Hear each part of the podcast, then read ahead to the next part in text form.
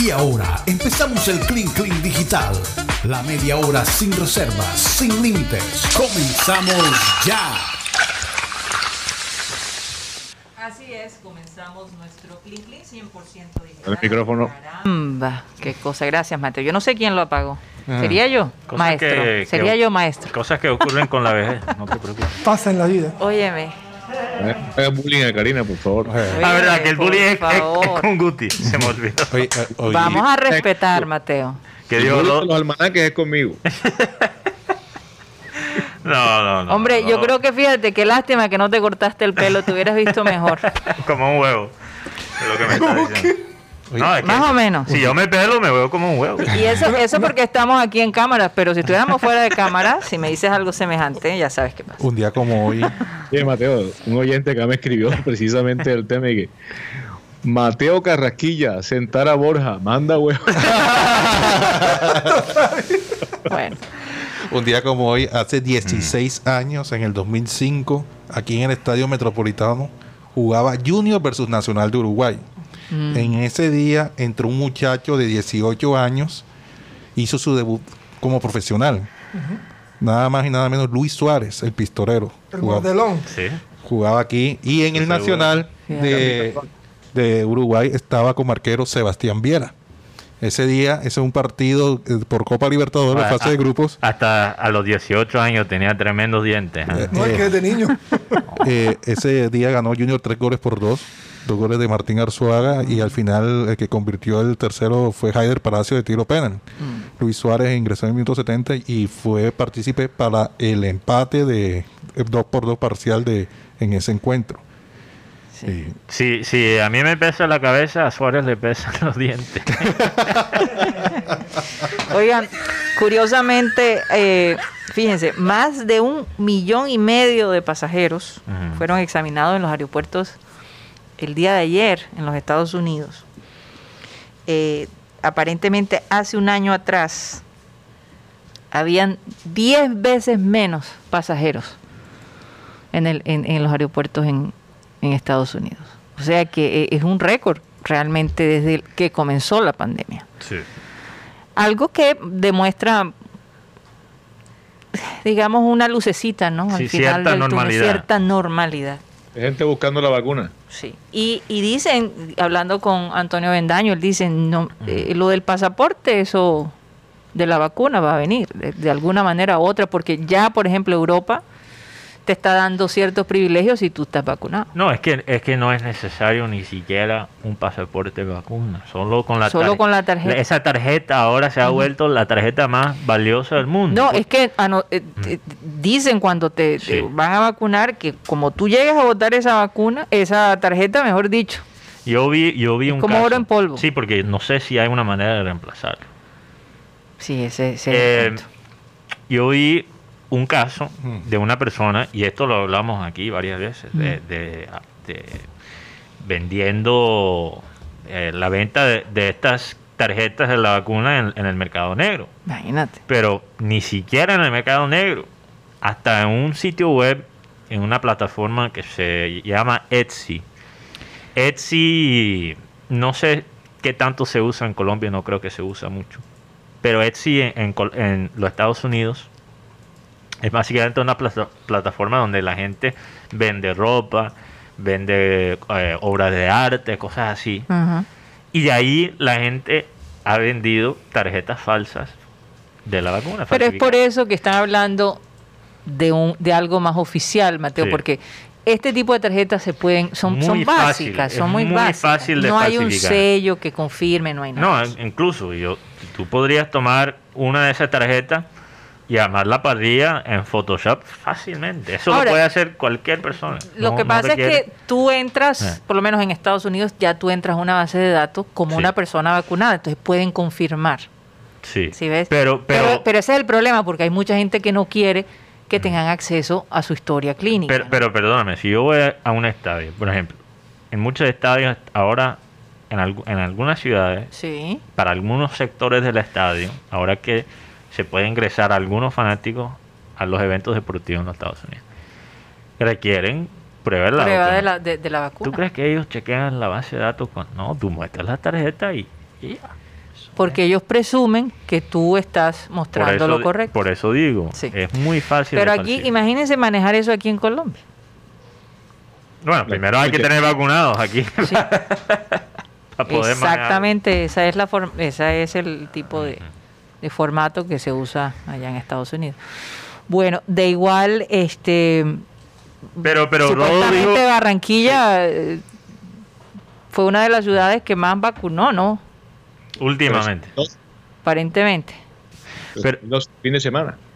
Sí. sí. Rodo, eso de, del turismo de, la, de las vacunas, eh, yo digo, ¿por qué no? Porque yo, yo anoche estaba viendo un episodio de un programa, eh, él es comediante, pero hasta cierto punto, aunque él sea comediante, hace mejor labor periodístico que muchos de los periodistas en los Estados Unidos, porque como hemos hablado de los medios aquí, que los medios ¿De quién nacionales estás hablando? de un inglés John Oliver. Ah, sí, por favor.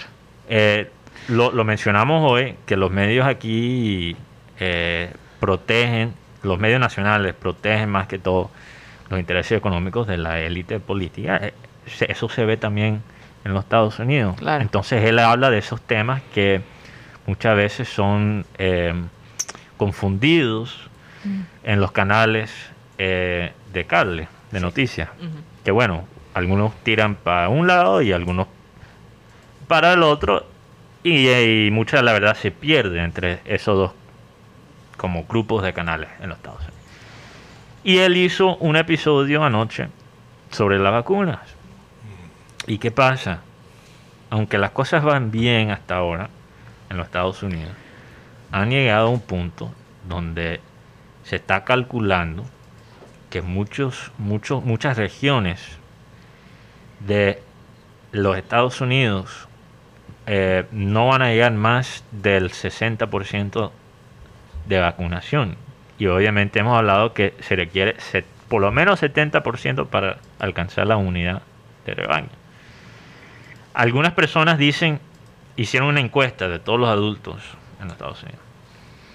Eh, hicieron una encuesta que dijo 18% de las personas dicen que no se van a vacunar. Ok, bueno, 18 uno dice, bueno, 18%, eso deja 82%. Entonces está bien. No, es que además del 18% que dice que no se quiere vacunar, hay un 22% de los americanos adultos que dicen que no están seguros. Entonces, bueno, y cuando también consideras que los niños en los Estados Unidos no se han vacunado, eso significa que en, en la- o sea, en, en el país, Sí. el país, ahora mismo, como están las cosas, no va a llegar más allá que el 60%. Ahora, tengo entendido que la vacuna Pfizer para los niños hasta los tres, de 13 años adelante ya Sí. básicamente está Eh, aprobada. En algunos estados, no creo que es todo el país. Sí, no, no creo que todo es. Pero, ¿sabes qué? Hablando con Sara González, que ella vive en Vancouver, contándome que la gente tiene a- a- al primer ministro Trudeau contra la pared. Porque eh, la vacunación ha sido muy lenta y Estados Unidos está proponiendo a Canadá, "Ma- deja que la gente venga acá y se vacune. Eh, vamos a aprovechar la ignorancia de Pero- los gringos, que repartan un poquito la vaina, porque si no se Pero dañan estas resulta que el hombre no ha tomado la decisión. Sí. Y bueno, algunas, eh, eh, en Ontario, por ejemplo, Sí. donde ha sido, la, digamos, en la zona más eh, con- de- Afectada. afectada, están viajando a los Estados Unidos para vacunarse. Porque si no estoy mal, Toronto está en Onta- Ontario, Ontario, y Toronto es la ciudad más poblada del país. Así es. En Vancouver, eh, bueno, ellos están bastante cerca a Seattle, el estado de Washington. Entonces, Yo me eh, imagino que hay canadienses que crucen la frontera para es recibir que la están cerradas las fronteras. Es que los canadienses han sido bastante estrictos, me contaba Sara. eso es decisión de los canadienses. Incluso los equipos, eh, eh, se me olvidó, porque los equipos canadienses están jugando, no pueden jugar en sus propios estados. Sí. Porque obviamente en, en las ligas mayores de béisbol hay los Blue Jays de Toronto. Sí. Eh, en Canadá, bueno, en hockey, mitad de los equipos son canadienses. Eh, entonces, bueno, en, en hockey lo hicieron un poco diferente. Entonces, hay un grupo que solo son los equipos canadienses y todos juegan en Canadá. No, y por otro en lado, básquet, a los Raptors Mm. de Toronto. Sí. O sea, esos equipos, los Raptors de Toronto, ¿tú sabes dónde están jugando? En Tampa, en la Florida. Entonces, ¿qué pasa? Que incluso en, en Vancouver eh, se ha sectorizado. Se ha sectorizado, porque por ejemplo hay gente que, que no puede ir a, cierta, a ciertas partes. Ellos han hecho los cercos Mm. sanitarios y básicamente, como lo contó Sara, tú eres turista En tu propia ciudad. en tu propia ciudad. Entonces, Canadá ha estado bastante estricta. Tú no puedes invitar a personas a tu casa porque te multan. Rocha, imagínate ir a Puerto Colombia y ser turista. O ir a la chinita. Oye, y además, y además de eso, Mateo, Ajá. si tú sales del país, tienes que durar tres días en un hotel, porque no puedes llegar a tu casa Uy, enseguida. chévere, chévere. No, Ah. pero bajo tu costo. Oh, ok. Mientras te hacen la, Retiro el la- comentario. mientras te hacen la prueba y después tienes que durar dos semanas más en casa en cuarentena. Es una cosa absurda, pero Mm. o sea, sí pueden ser, ser estrictos con eso, pero no pueden vacunar a la gente. Entonces, bueno, no sé qué va a pasar, pero parece que esa, esa luna de miel que había controlado en este momento está en una luna de hiel. Vamos a ver si eso cambia. Se acabó el amor. Se acabó parece que se Que acabó. es hiel. Hablando- Hiel es, eh, Hiel es es como- algo agrio, ¿no? No Es es tan- como, el, es como el vinagre, pero más así. Sí. Hablando de amor, yo creo que también se acabó el amor de entre ¿Entre quién? Tulio Gómez y eh, Juan Carlos Osorio. No va a llegar a América. Venga, te están pidiendo, está pidiendo 125 mil dólares mensuales de Juan Carlos Osorio y tres años de contrato. Osorio, Juan Carlos Osorio, el- él no tiene trabajo ahora mismo, obviamente, No, pero, no. pero ¿dónde está? ¿Dónde, ¿Dónde se ha quedado desde que se fue de, de Nacional? ¿qué, qué hizo él? Es nacional, t- De nacional. supuestamente tiene ofertas de Brasil y tiene esta oferta de la América. Pero yo digo una cosa en el tema. No, de Hay, eh, hay pobres chilenos que estaban pidiendo Osorio, no saben lo que se... Casi se yo, metieron re- los chilenos. yo recuerdo Oye, y por cierto, ahora que dices así, ¿qué pasó con Pinto? ah?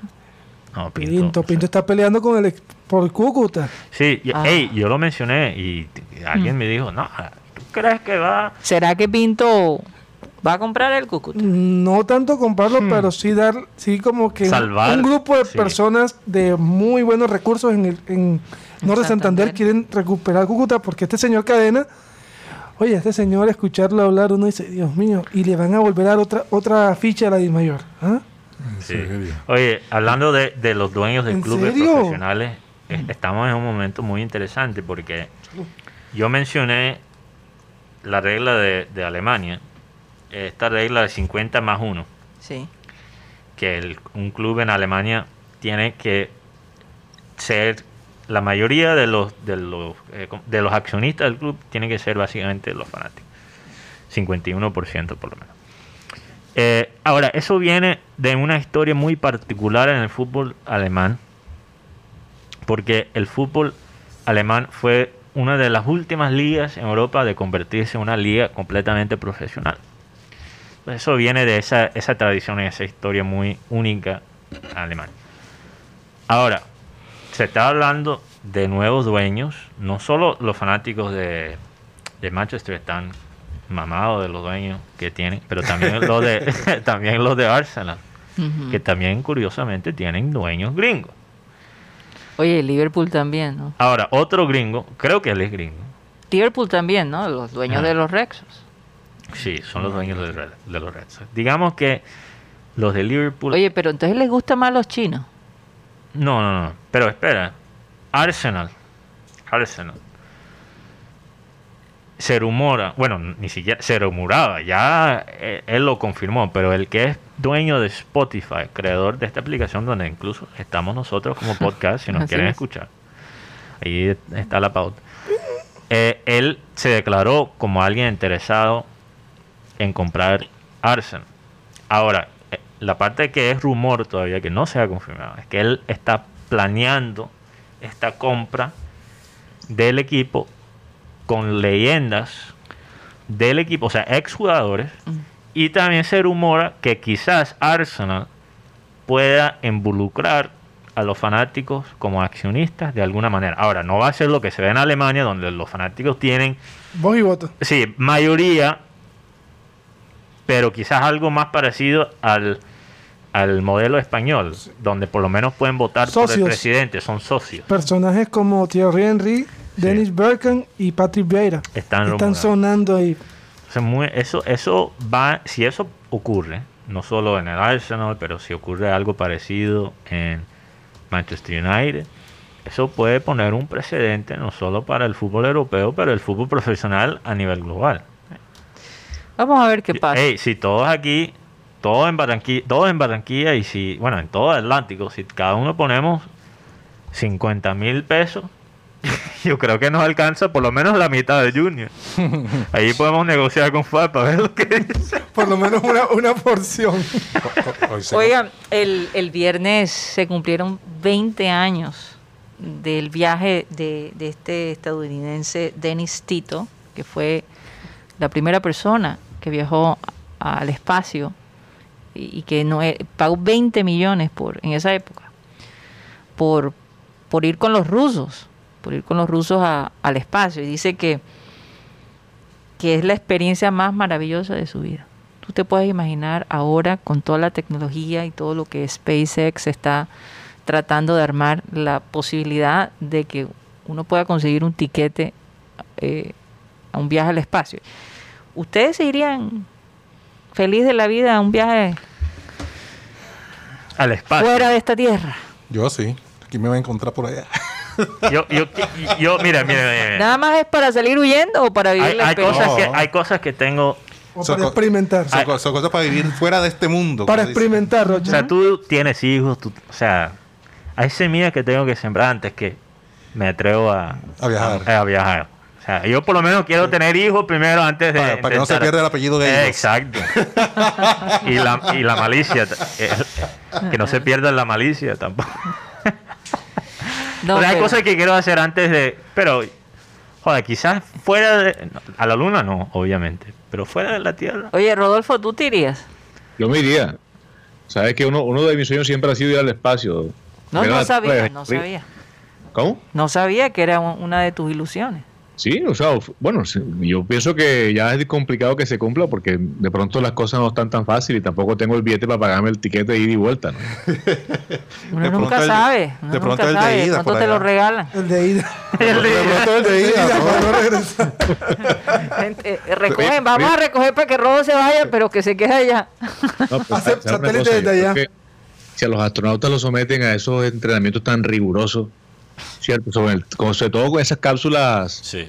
gravitatorias o No, eh, tú tienes que hacerlo unas todo. vueltas impresionantes Te toca a ti hacerlo. y eso esa gente se vomita y todas esas vainas. Sí. Eh, si lo hacen es por algo y creo que no es tan tan fantasioso como se pudiera pensar a la gente que le gusta y que quiere, quiere tomar el reto seguramente lo hace con placer pero pero es riesgoso es riesgoso sobre todo si uno se, se digamos se descifra en lo que tiene que ver con la- las muestras que dan en documentales en películas porque hay un riesgo cierto Claro no que sí. en todo tipo de viajes especialmente en el despegue y el aterrizaje que son los momentos cumbres pero también allá arriba yo pienso que para un astronauta complicar. debe ser algo debe ser algo terrible por ejemplo quedar a la deriva en el espacio como muestran algunas películas Sí. O, o imagínate tener una di- diarrea en el espacio. oye que el casco se te inunde de vaina de esa Bueno, hasta allá no ha llegado mi imaginación. Y yo me pregunto si cuando estás en el espacio todavía tienes las mismas necesidades. Claro que sí. Imagínate estar completamente solo. Claro que sí. Ahora, ¿hay cámaras en tu cuarto? yo siempre me he preguntado Claro cómo que hay cámaras. como allá no hay no hay inodoro cierto no hay No, pero hay unos inodoros que son unos eh, succionan. No, eh, eh, he tenido la oportunidad de visitar la NASA. No, Rocha, no. Hay lubricante en la No, Estación Rocha. Internacional de... No, Rocha, no, ¿Cómo, cómo Rocha. vas a hacer? Porque tienes que hacer boca abajo. vas así. por y eso empieza a flotar o sea te pueden- No. Por supuesto, entonces eh, eh, es, ¿Dónde es cae? succionado, ¿no? Tus necesidades son succionadas. eso, y eso. Imagínate. Son tubos que se incorporan en, Ah, ok. en la parte de atrás. Te coges así y... sea, que por tienes que estar con un urólogo todo el tiempo en- No, no, no. no, espacial. Ahora, ahora, Rodo. Yo no sé.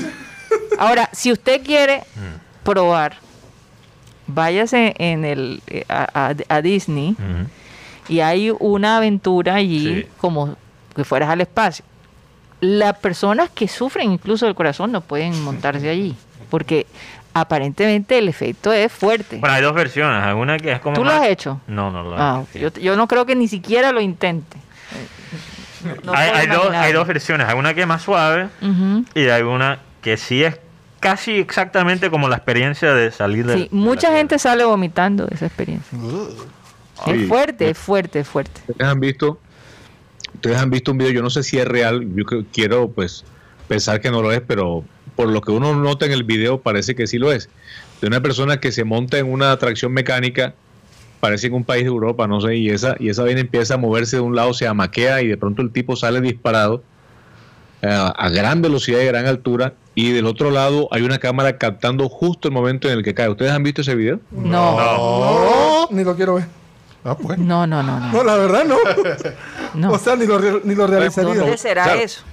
Eh, yo digo que un viaje al espacio eh, tiene tanto vértigo como eso. Lógicamente no que te vas a soltar de, la- de las amarras de la vaina esa. Pero eh, tú sabes lo que es la, la propulsión que necesita una nave de esa. Y sobre todo, pues ya adaptarte al tema de las de la no gravedad, ¿no? Sí, no, y la presión que reciben cuando van subiendo, porque hemos visto las caras de los astronautas eh, en la cabina cuando está subiendo, ¿no? Ellos no pueden mover ni los brazos en ese momento, es una cosa impresionante. Algo de lo que nunca de lo que nunca han hablado y no he visto, me imagino que si habrán hecho los experimentos es eh, tener relaciones sexuales eh, sin gravedad, ingrávido. Bueno, pero dicen que una astronauta regresó embarazada. Sí, Sí, no es mentira. no será una Hay un extraterrestre. lío allí. Ahí hubo algo ahí. Eso fue, eso Un fue un Skrull. chisme que, que, que salió y Yo no sé, pero hay unos influencers en Barranquilla que parecen O sea, o sea, o sea, extraterrestres. o sea, o sea, va a tener un, be- un bebé fuera de este planeta. Ay, ya está. Por aquí, aquí en Barranquilla hay un personaje que está vendiendo unos dispositivos que pueden ser usados por los astronautas cuando tengan necesidades sexuales. No sé si Rocha y, y Mateo vieron el video. No. no. No, no, no lo vi. O tú estás hablando de la... No, el que te mandé, Mateo, que tú dijiste que quién fue. Ah, verdad. Una, una docena. Ah, ¿verdad? verdad, sí. No, yo no dije eso. No, fue, fue alguien de producción. ahora que No, pero ahora sí, hay una tienda aquí eh, que está vendiendo un- algo que, que ya hace rato es muy popular en, en los. Estados Unidos y quizás la razón que... eh, Pero no son las granadas esas que vimos no. de Alemania. No, no. em, es un termo. ¿Sabes que mejor no tocamos el Sí. tema? Eh, hablando todavía del espacio, tú sabes que Rodo, Rodo se, se ríe en silencio. es que cuando escucha un- la risa de Rodo pequeña- no puedo continuar. no. Son risa en un tono bajo allá atrás. Ay, ay, Dios. Rodo, tú sabes que Elon Musk, Ah. eh, tú sabes que él tiene un proyecto para ir a Marte. Ahora, él ha dicho, y esto ha sido controversial, él ha dicho que la gente que, y es muy posible que la gente que toma esta de- decisión de embarcarse en una, una Nave. nave a Marte, que pueda morir. Ahora, eso es un riesgo para cualquier astronauta. O sea, siempre hay un factor de No, riesgo. e incluso cuando te montas en un avión. No, no, pero el Bueno, porcentaje de aviones es muy bajo. Ahora, en Colombia quizás un poquito más alto. no, no, ni siquiera, fíjate. Bueno, puede ser. Pero eh, digamos que eh, hay, él dijo, hay gente que va a morir.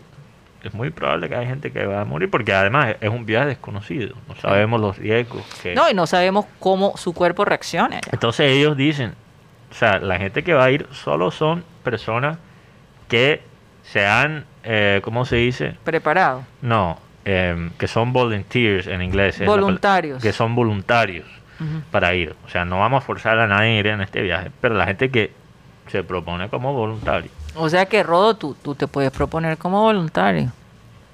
De pronto. De pronto. ¿Sí aplico? Eh, Yo digo, si y de yo- una vez, de una vez te ponen la vacuna y te vas a- allá No, a y, y Rodo, tienes 30 años viendo el fútbol. ¿Qué, qué hay más que ver? ¿Ya has visto todo? Uy. El, el cheque dijo, tengo 40 años viendo fútbol y nunca había visto algo como esto. Ese no le dijiste nada. Ah, porque tiene acento argentino, por eso Se le perdona. Pero se le perdona. si tuviera el acento de valenciano, ni por ahí. Ni No, no, no. Oye, yo, yo- el Valenciano tiene cuánto? Tiene 30 años y jugando al fútbol y se atreve a decir que Santa Fe eliminaba Junior. Imagínate. Es que- Después de la pero- goleada pero- que le metió Junior. Pero hablando seriamente. Psicología es que- inversa. es que, y es- esto no lo estoy diciendo para, para como perrateo, Rodo, te lo juro. Pero es que se puede ver. el- no jures en vano, Mateo. no es en vano, no es en vano. Sobre todo que no jures en vano. no es en vano. Pero es- la realidad es que el, el fútbol es un deporte que hasta ahora ni los más expertos lo entienden. Porque si fuera así, los técnicos ganarían todos los partidos. No, pero hay, hay aspectos que quedan de la observación. Sí, pero es que en ningún deporte, Mateo. No, pero, pero fíjense, fíjate que en el béisbol, en el básquet Hay y fórmulas. hasta en el fútbol, ahora hay forma, fórmulas y analítica que está optimizando. Por ejemplo, en básquet, ya todo el mundo sabe que se tiene que jugar de una manera muy específica porque aumenta tu probabilidad de ganar. Lo mismo en el béisbol. Antes en el béisbol habían los bateadores que, bueno, eh, que, que bata- bateaban, eran expertos en batear y, y pegar imparables de cualquier forma. Mm. bateadores designados. Dobles, triples, no, no, no, no. Digo, hay- a- habían bateadores que eran expertos en simplemente hacer contacto. Exacto, tocar para que te den la Ok, bala. la- pero la por lo menos llega a base. una base. Ahora, la analítica nos ha mostrado que realmente lo que más importa es el home run. Entonces se ha vuelto un deporte optimizado donde es home run o estás poncheado. Pero el fútbol, un Tiene muchas posibilidades. un deporte exacto con tantas posibilidades Sí, sí, que sí, como sí. es un deporte fluido Mm. donde no se Aunque, para- aunque hay, hay- hay- hay gente que dice que, el- ni- que, que- que es más impredecible el béisbol que, que el fútbol. sí sí Está sujeto, Mateo, eh, Sí, es verdad. está sujeto, discúlpame, a un factor que es que se juega con un, un objeto cilíndrico exacto que no solamente pues obedece eh, inclusive a variables como, como la fuerza aplicada, el lugar de impacto, la, la velocidad del viento, la humedad predominante, si ha llovido, Sí. ¿cierto? El- la forma en que se desplazó, los movimientos que va describiendo en su desplazamiento, pero hay, hay aspectos en el fútbol que son constantes, no necesariamente en la parte deportiva, sí sino también en lo que tiene que ver con el entorno del fútbol, cuando un jugador asume una actitud, ¿cierto?, dentro del campo, eh, cuando un directivo asume una, una posición de mando, Ujú. cuando un técnico se equivoca o acierta a la hora de hacer una variante. Entonces, por algo Ruth Gully describió, y creo que lo he citado algunas veces acá, que el 73% de los goles en el fútbol mundial se produce por eh, errores en la salida de los Sí. equipos. sí ¿cierto? Y eso no es una mentira. Si tú analizas, eh, la mayoría de los goles que se presentan en el fútbol se, se producen precisamente gracias a eso, eh, a errores en las transiciones. Un equipo que va saliendo de defensa-ataque pierde un balón, queda a contrapié y el contrario se aprovecha. Entonces hay cosas como esas que son producto de la observación y para eso pues sirve precisamente eh, estar in situ en los compromisos no como un aficionado más, sino como la persona que va a ver qué clase de movimientos hace un equipo, hablando del famoso 4-1-4-1 que citaba Guti, porque más allá de que sea o no agradable o desagradable, son aspectos que siempre van a ser válidos a la hora de analizar un compromiso. Entonces, Claro no sí. se trata ni mucho menos de uno sacar charreteras y decir yo sé más que todo el mundo, sino que uno ha visto cosas Mm. que le permiten sacar unos juicios en momentos determinados. Ahí Claro. te da la explicación. Pero Gracias, Rodo. No, eh, pero es verdad, es que hay tendencias. Pero lo que pasa es que, por ejemplo, se puede seguir todas las tendencias, ¿verdad? Y hacerlos muy bien en el fútbol. El- porque las tendencias de ese momento, porque a veces, por ejemplo, antes era, bueno, la posesión ganaba y después eso cambió. Ahora es la, La el fútbol de transición, como ha explicado Rodo. Incluso es tan cierto lo que ha dicho Rodo que ahora la nueva ola son los equipos que pueden generar momentos de transición artificialmente. O sea, teniendo la bola, pueden generar como ese movimiento como si fuera un contragolpe.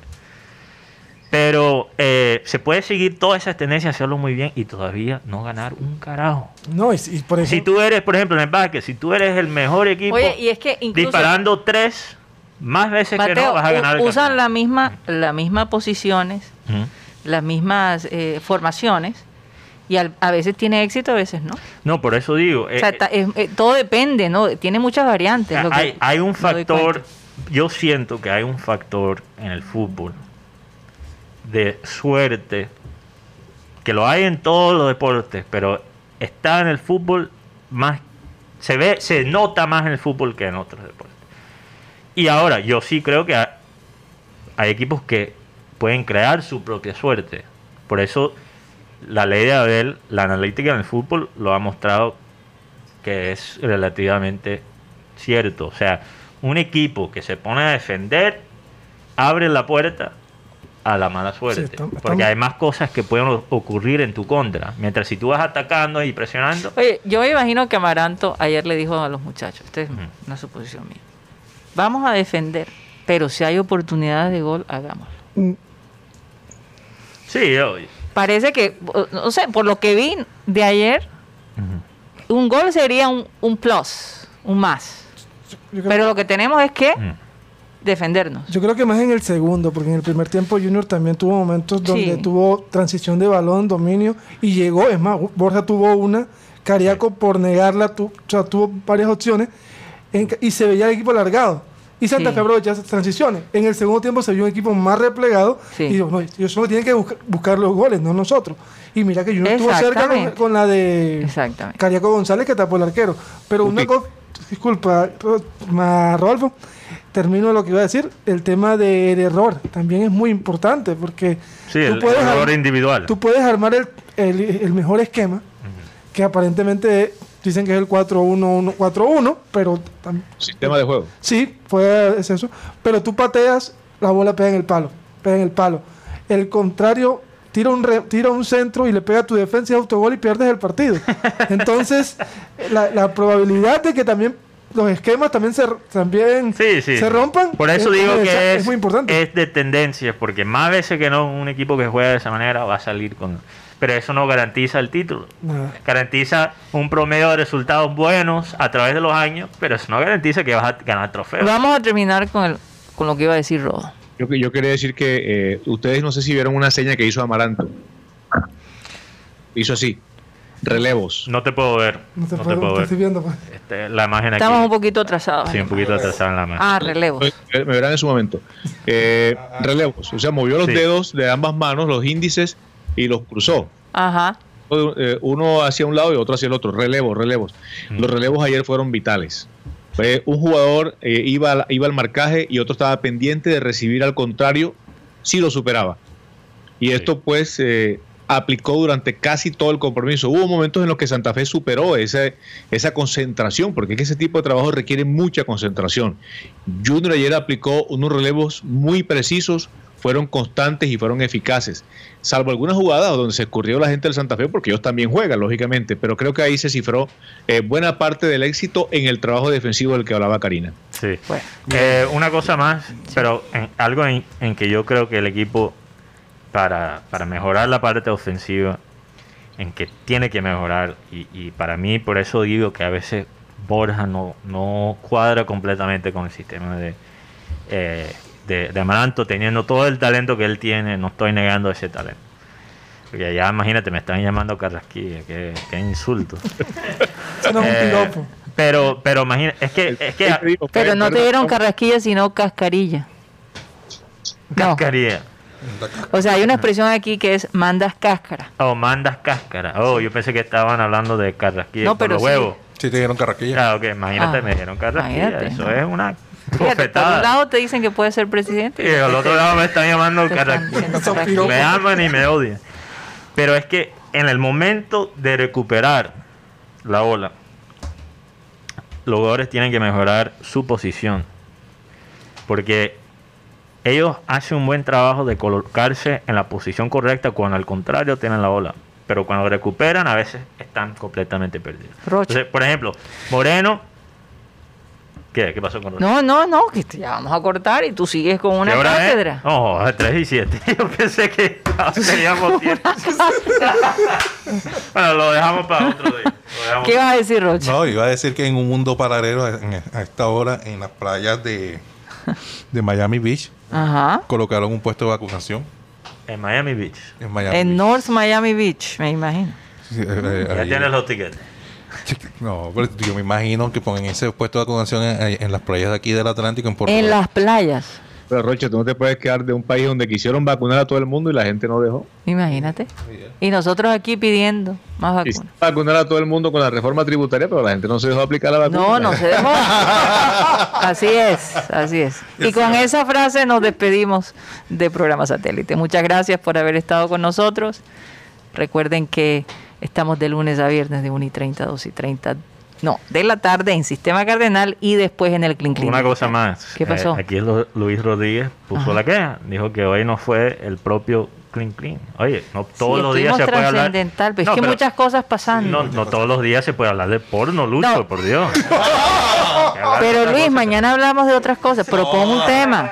Propon un Yo tema. intenté con el tema del viaje al espacio, pero lo desviaron hacia el Sí, parque. ¿verdad? Es que siempre termina en Lo deporte. echaron para tierra. No hay Lo nada que hacer. Yo, yo Pero- intenté, pero- yo intenté, pero- ah, me pero cuando uno, uno Claro, piensa, pero- bueno, uno piensa en, en vivir, porque esos, esos manes pasan seis, ocho meses en el espacio haciendo... eh, Mateo, no comiences la conversación. no, que ya pero, nos pero, digo, estamos pero, pero, pero hay por que Dios. pensar en también a- a ciertas realidades del hombre que pueden ocurrir en el espacio. Eso es importante. Y el, y, y- y lo- lo- lo- el Que, se caiga lo de la nave. Oye, y el cuento es que casi siempre van, por ejemplo, en esta última misión no había una sola mujer. Ya creo que está incorporada una mujer, pero qué difícil para un- una sola mujer y cuatro hombres. Bueno, pero Bueno, se divertirá cada semana. No Me hicieron decirlo. Y con esto termina. Hey, Karina, por Dios, ya estamos terminando el clean, clean. Ay, sí, verdad. Bueno, vamos a, a despedirnos Y con esto. y a pedirle a nuestro amado Abel González Chávez que por favor sea serio y despida el programa. Tú me dijiste, yo te voy a instruir, te voy a enseñar cómo debes portarte. Voy a darte buenos consejos y a cuidar siempre de ti. Les dice David en su, en su canto de los Salmos 32.6. Tú me dijiste, yo te voy a instruir, te voy a, a enseñar cómo debes portarte. Cuando uno lee la Biblia y un, versículo este parece como si le estuviera hablando a un niñito. Una persona, un intelectual, oye esto que estoy leyendo sobre la Biblia y dice, oye, pero es una vaina para los niñitos. La persona que escribió esto fue rey. Y un, no un rey cualquiera. Yo me imagino el coloquio que hubo entre David y Dios, que no es necesariamente el diálogo directo, sino la cantidad de códigos que hay implícitos en tu vida que hay que saber interpretar a partir del momento en que creas fervorosamente en la protección de Dios.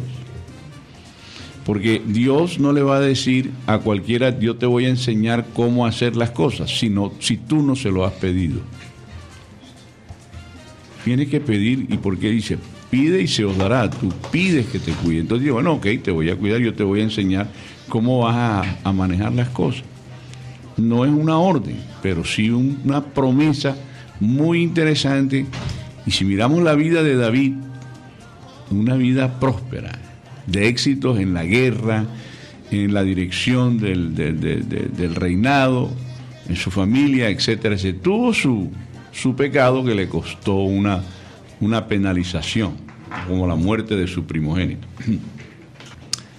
La Biblia, qué buen libro. Señoras y señores, créanlo, se nos acabó el time. Satellite, satellite, satellite, satellite.